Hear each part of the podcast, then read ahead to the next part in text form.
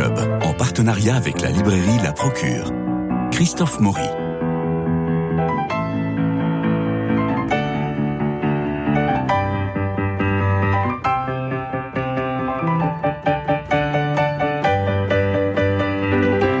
Raconter le décès du frère six mois après la mort de leur mère, puis la, la disparition de la tante Christiane, une seconde maman, voilà bien une sombre autobiographie qui, n'étant pas mon histoire, me paraîtrait totalement étrangère si elle n'était pas écrite par Jérôme Garcin. Homme de lettres, c'est-à-dire auteur de livres, d'articles, de dossiers, il dirige le service culturel du Nouvel Observateur, produit et anime l'émission Le Masque et la Plume sur France Inter depuis 1989, 34 ans, imaginez-vous. Il est aussi membre du comité de lecture de la Comédie Française, infatigable cavalier dans le bocage normand. C'est un peu comme ça que je vous imagine le week-end, Jérôme Garcin. Bonjour. Bonjour. Votre livre Mes Fragiles ne se lit pas, comme tous les livres courts, il se déguste. Les sujets que vous traitez, euh, Jérôme Garcin, dans ce livre, Mes fragiles, ont déjà été écrits. J'en retire trois. La mort d'Olivier, votre frère jumeau, dans Olivier, c'était en 2012 chez Gallimard. La mort de votre père, La chute de cheval en 98, qui a obtenu le prix Roger Nimier, que dirigeait le regretté Philippe Tesson, votre maître, j'allais dire notre maître à tous. Et puis Le syndrome de Garcin en 2018, cet ADN menaçant qui touche même l'amour de votre vie, votre petite fille.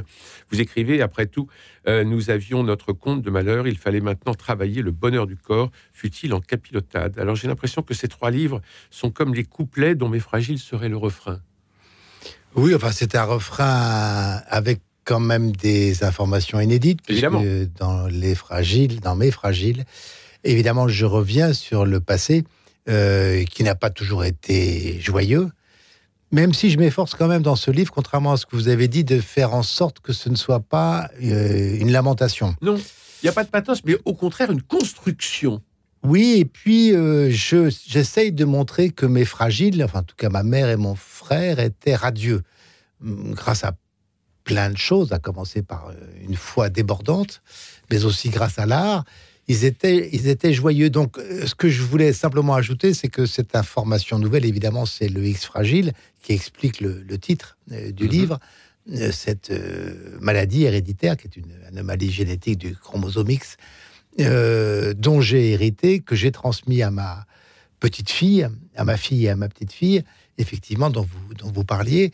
Euh, ça, c'est l'information un peu inédite du, du, livre. Pour le reste, pour le reste, évidemment, je continue de, comment dire, de remplir ma, ma maison euh, de papier avec tous ceux que j'ai aimés dont je considère qu'ils sont toujours avec moi. Alors nous allons y venir.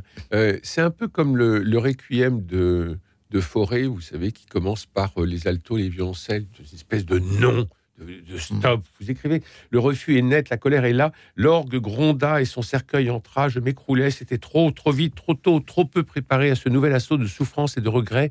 Trop de colère contre le destin, trop de mort, trop de prières et de miséricorde, trop de toussaint au beau jour, trop de ne plus jamais. Et on sent ce nom de forêt.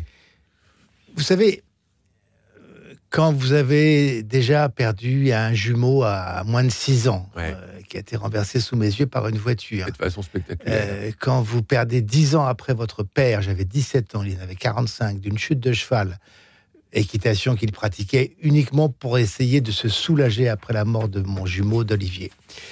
Euh, et que là, votre mère et votre frère cadet, Laurent, disparaissent à 6 mois d'intervalle, il y a quelque chose évidemment qui est, euh, oui, qui est ce nom. Euh, trop, c'est trop, et c'était le sentiment que j'avais tout d'un coup dans cette église Saint-Séverin, euh, avec ce même protocole, ce même rituel qui nous emmenait dans ce même cimetière de Seine-et-Marne, à Bray-sur-Seine.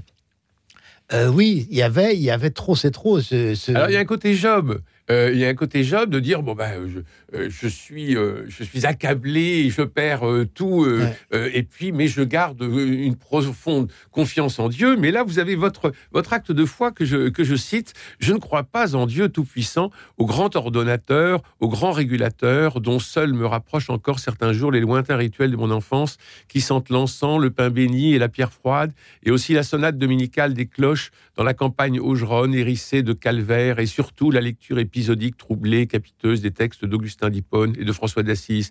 Mais plus le temps passe, et plus je crois à la présence des morts. Ils sont là.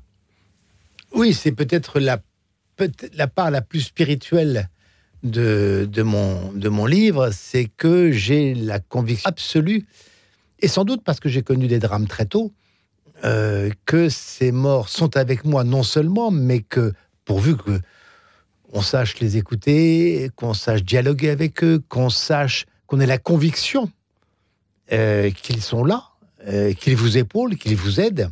Et c'est pas une et c'est pas une présence mortifère? Ah bah pas du tout. Euh, ce, ce, jumeau de, de 6 ans, mon double, oui. mon double, disparu au moment où, vous savez, il est convenu en pédopsychiatrie de commencer à séparer les jumeaux, mmh. c'est-à-dire à 6 ans, euh, ce double, euh, il est avec moi tous les jours. Euh, si je travaille souvent autant, c'est parce que je travaille pour deux. Ce père, qui était éditeur. Il était le, le, le patron des presses universitaires de France, critique littéraire très rigoureux de textes classiques, euh, avec des études magnifiques dans la NRF et ailleurs. Ce père est euh, avec moi tous les jours, d'ailleurs souvent pour, euh, je dirais presque surveiller ce que je fais et, que je ne dérape pas. Euh, ma mère et mon frère disparus il y a deux ans euh, euh, sont là avec moi, non seulement spirituellement, sans doute parce que leur foi, encore une fois, était débordante, à l'un comme à l'autre, euh, mais aussi parce qu'ils ont été l'un et l'autre peintres, et que je vis dans ces tableaux, qui sont d'ailleurs des tableaux Justement, votre qui mère, expriment la joie de vivre. votre mère euh, est peintre et vous écrivez, elle peint en souriant, elle peint comme elle respire, elle peint pour habiter les jardins à la française, si Gérald Lucien qu'elle compose. Et de son côté, Laurent était un peintre débordant. Alors, Que- quelle est cette peinture? Alors, la peinture de ma mère, c'est une peinture euh, figurative, euh, Ouais. un peu impressionniste, que je situerais pour aller vite dans ces tableaux magnifiques de paysages, de, de quais de Seine ou de Seine-et-Marne, euh, qui me font penser beaucoup à du un, un mélange de Vuillard et de Bonnard. Pour vous donner une idée. Euh, et mon Avec frère beaucoup de jaune et de lumière. et mon frère qui lui était donc très lourdement handicapé, dont la peinture était la seule expression. Euh, vous n'auriez pas pu dialoguer avec lui, comprendre ce qu'il disait. Il était vraiment frappé très lourdement par le X fragile. Mon, frère, lui, peignait des tableaux qui étaient magnifiquement abstraits, incroyablement colorés, joyeux. Euh, euh, et ce garçon taciturne, euh, empêché, se libérait avec, les tableaux. Ma mère et lui, d'ailleurs notre mère et lui, peignaient souvent à côté. Je les voyais notamment dans l'île de Noirmoutier, chacun avec son chevalet. Euh, L'une, ma mère représentant les marais salants, avec une grâce incroyable et des bleus et des, et des verts incroyables. Et mon frère à côté, peignant ce qui est de l'art brut, au sens vraiment où du Buffet le Du définissait, hein, c'est-à-dire un art qui, qui ne veut pas être signé, un peu sauvage, et qui est l'expression la plus folle de ce qu'était profondément Laurent. À chaque page ou presque figure son ami Michael Lonsdale. Il est de tous les offices à Saint-Séverin, ils s'agenouillent et prient ensemble, ils communient, ils écoutent des cantates de Bach, puis ils vont dîner chez des amis communs. Leur mysticisme est familier, étrange couple forgé par la croyance en un Dieu miséricordieux, pour l'amour duquel Michael a pensé un temps entrer dans les ordres, et ma mère a sacrifié, après la mort de mon père, sa vie de femme. Michael Lonsdale peignait aussi. Oui, un peu. Et d'ailleurs, il, il demandait souvent des conseils à ma mère. Et c'est vrai que je les voyais tous les deux partir pour Saint-Séverin. Euh, C'était d'ailleurs très, très, très touchant parce que plus le temps passait, plus ils étaient en mauvaise forme physique. Et je voyais ce couple incroyable, euh, claudiquant, Oui. chacun sur sa canne, allant vers l'église et sacrifiant à la même, euh, à la même, au même culte, Mm. avec la même passion, euh, y compris pour la musique et, et- et évidemment pour la peinture. Et c'est vrai que leur, leur, leur compagnonnage spirituel est une des plus belles choses que j'ai vues, même si physiquement ça m'évoquait plutôt les Vladimir et Estragon de, en, a- en attendant Godot euh, que, que le théâtre de Claudel. Alors, j'évoquais en introduction vos 34 ans du masque et la plume, Jérôme Garcin, et j'ai été ébloui à la lecture de votre livre Mais fragile par la grande stabilité de votre vie, la grande stabilité de votre famille. Il y a les quais de Seine avec au centre la paroisse Saint-Séverin, il y a Bray-sur-Seine, il y a la Normandie. La campagne, écrivez-vous, la campagne est maternelle, c'est Bray-sur-Seine, la mer est paternelle, c'est Saint-Laurent-sur-Mer. C'est cette stabilité qui vous sauve? Je pense que d'abord, c'est oui, c'est très stable, mais c'est surtout ce que j'ai voulu. Euh, c'est-à-dire que, vous savez, euh, c'est votre caractère d'être, euh, je dirais pas casanier, mais euh, vous, vous, ne vous installez pas dans tous les pays du monde. Non, vous Non. avez ces, ces deux pôles. Vous avez la campagne, vous avez. euh, j'aime, j'aime passionnément ce qu'ils n'appellent pas la passion, c'est-à-dire la campagne française. oui, Euh, sans doute pour des raisons personnelles, peut-être évidemment parce que j'ai grandi de manière très équilibrée entre cette Seine-et-Marne et, cette, euh, et ce Bessin, cette Normandie euh, de, euh, des, euh, de, d'Omaha Beach. Euh, mais c'est surtout parce que je crois, que- enfin, c'est, l'explication que je, que je peux donner à mon histoire, c'est que quand vous êtes très tôt frappé, la par des drames accidentels, Oui. vous essayez de construire quelque chose qui soit stable. Euh, euh, un jour, j'ai rencontré euh, celle qui allait devenir ma femme, qui était Anne-Marie Philippe, la fille de, de Gérard Philippe, euh, la fille de et d'Anne Philippe. Euh, et je crois pas que j'ai rencontré par hasard la fille d'un comédien qui est mort à 36 ans. Je dis bien à 36 ans. Je pense qu'on a tous les deux assemblé nos, nos drames, nos- je dirais presque tous les deux orphelins de père si tôt, euh, euh, et que nous avons voulu qu'il y ait quelque chose de stable. On en a eu trois enfants, on a aujourd'hui quatre petits-enfants, et c'est vrai que c'est euh, très beau. ça, ça me. Comment dire C'est pas un mot forcément que j'aime, mais ça me rassure. J'ai besoin de ça. J'ai besoin de garde-fous aussi. Euh, euh, euh, euh, le travail appliqué, je suis quelqu'un de, de- de très consciencieux. Euh, depuis mes 17, euh, 18, 19 ans, donc j'ai commencé très très tôt, ajouté à cette famille qu'on a vraiment voulu euh, fonder, avec qui on a des relations incroyablement euh, étroite, c'est aussi une manière de, de fuir le manque, les, les, la souffrance qui a pu être celle d'Anne-Marie et la mienne aux origines. Alors, je, rappelle ce formidable livre, Le dernier hiver du Cid, que vous avez fait, publier chez Gallimard en, en 2019 et qui a eu euh, le prix des deux magots. C'était un livre qui, moi, m'a absolument bouleversé parce que sans pathos, toujours, sans pathos, avec euh, une observation terriblement humaine, euh, vous racontez les derniers jours euh, de votre beau-père, euh, Gérard Philippe, et en même temps, vous, re- vous nous faites revisiter et la rue de Tournon, et le Festival d'Avignon, et la clinique- et, et et la clinique, et c'est, et, et c'est vraiment Mm. très beau. Alors, on a parlé de votre foi qui n'adhère ni à Dieu ni à diable, mais vous vous mariez avec Anne-Marie Philippe à Saint-Séverin parce que votre amour est sacré, euh, écrivez-vous. Et c'est ça qui compte. Une vie sans Dieu, mais dans la quête du sacré. Mais j'ai besoin des églises, Oui. j'ai besoin des textes saints, je le disais, vous l'avez lu à un moment, j'ai besoin euh, de cette relation euh, avec euh, ce qui me dépasse. Et ça me donne une confiance absolue. Alors après, chacun a son rapport avec Dieu très, très personnel et qu'on n'a pas forcément besoin d'étaler à, à des micros.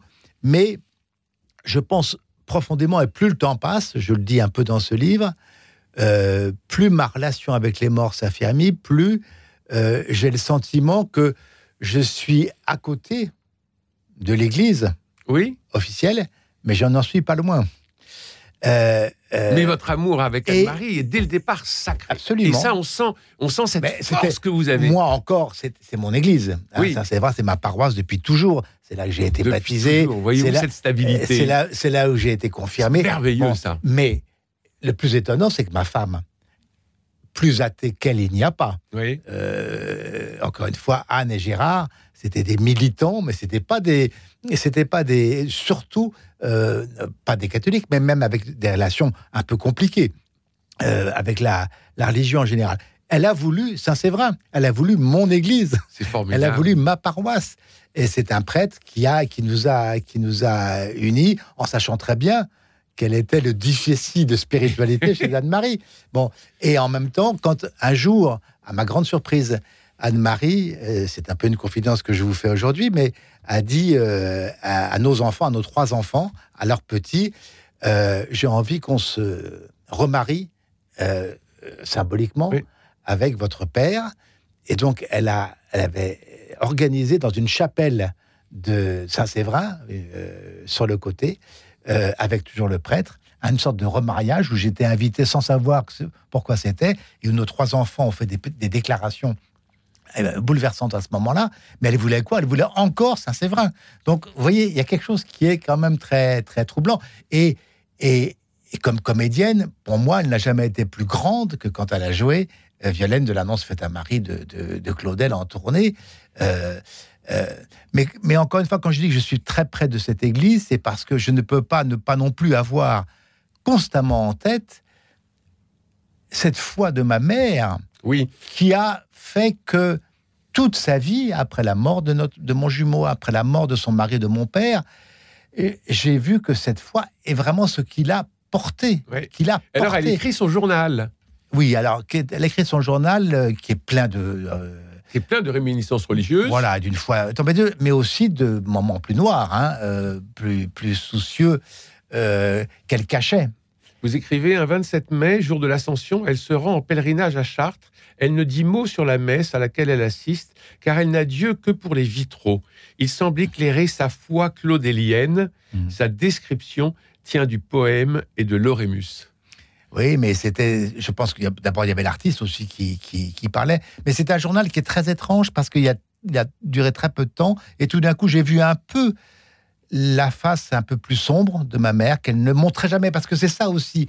C'était une foi chez elle qui euh, l'obligeait et, et et même à la fin où elle était brisée physiquement brisée, elle avait ce sourire qui était euh, euh, et toujours à côté évidemment euh, euh, toutes les revues catholiques auxquelles, à laquelle- auxquelles elle a été abonnée et les textes, euh, pas d'ailleurs forcément uniquement ça, hein, il y avait aussi bien Christian Bobin que, que François Cheng, mais elle était, elle avait ce sourire de la foi. Et je dois avouer que le jour où on l'a, on lui a dit adieu, donc à Saint-Séverin pour les obsèques, quand j'ai vu mon frère Laurent, encore une fois X fragile, lourd, euh, revêtir son aube, puisqu'il servait la messe tous les dimanches à Saint-Séverin, euh, pour servir la messe euh, des obsèques de notre mère, il y avait quelque chose qui était pour moi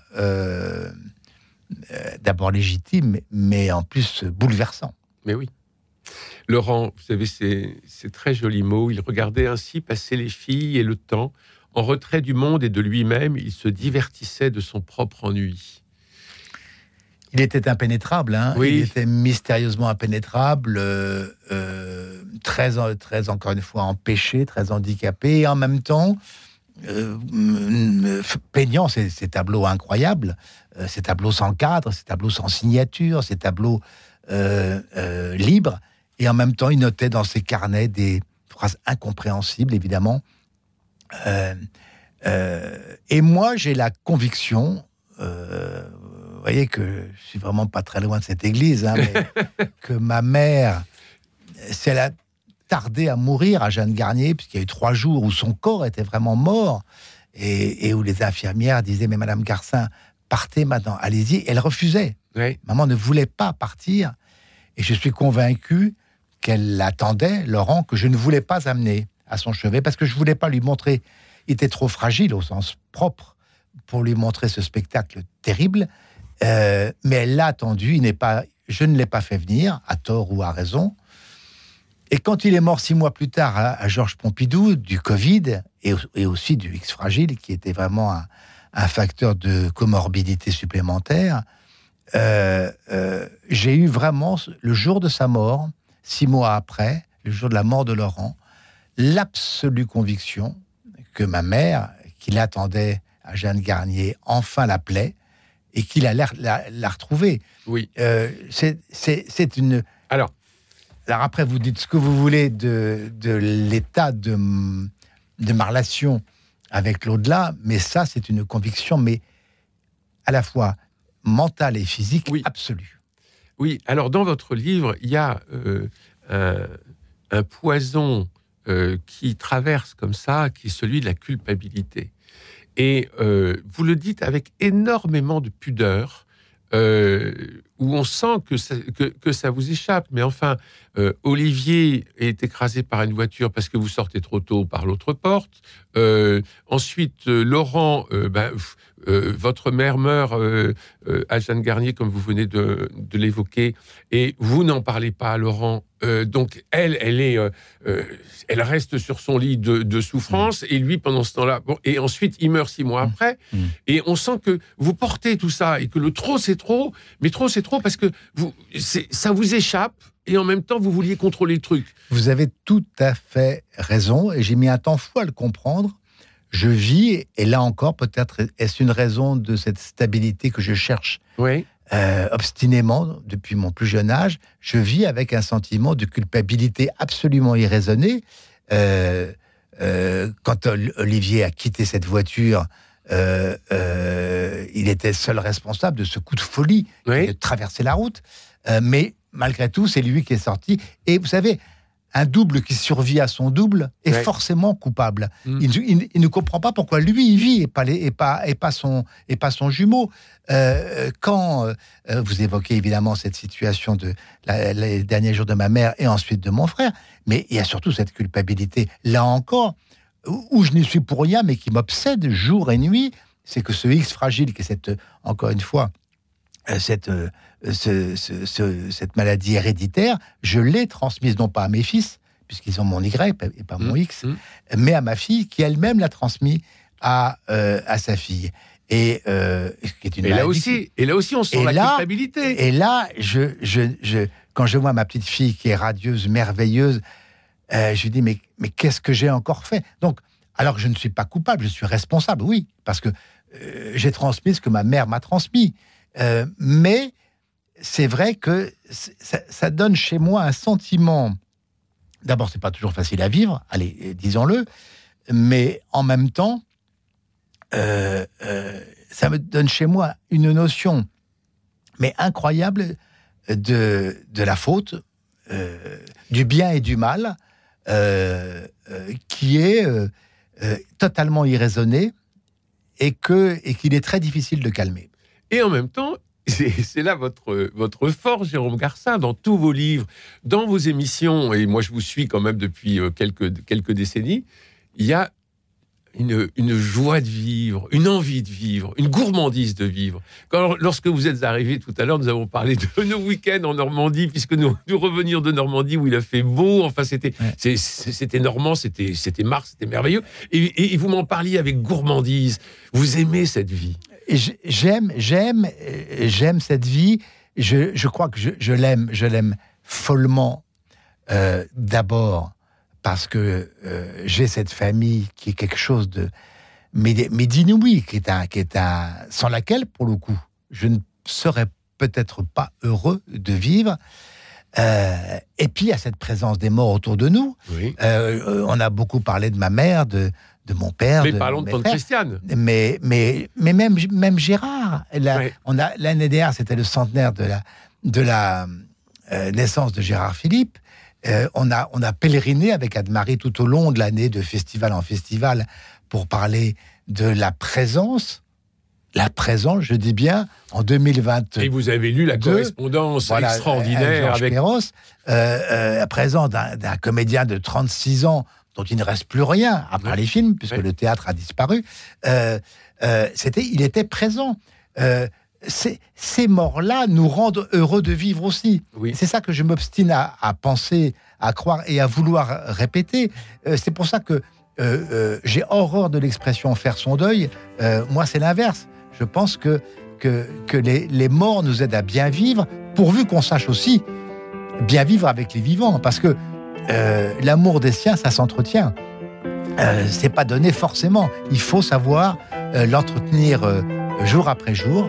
Et évidemment, dans ces paysages, encore une fois, d'une campagne française qui vaut bien à mon avis, les destinations les plus exotiques. Merci Jérôme Garcin. Vous n'en êtes pas encore au soir de la vie. Avec Mes Fragiles, vous donnez l'impression d'un devoir accompli, comme si vous étiez allé seul, terriblement seul au bout de quelque chose. Mais maintenant, tout s'ouvre. Merci infiniment d'être venu nous voir pour ce livre Mes Fragiles, publié chez Gallimard.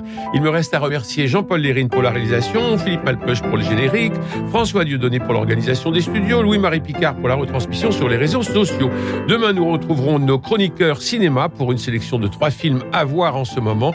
Et euh, bah, d'ici là, bah, je vous souhaite une très bonne journée, puis je vous embrasse.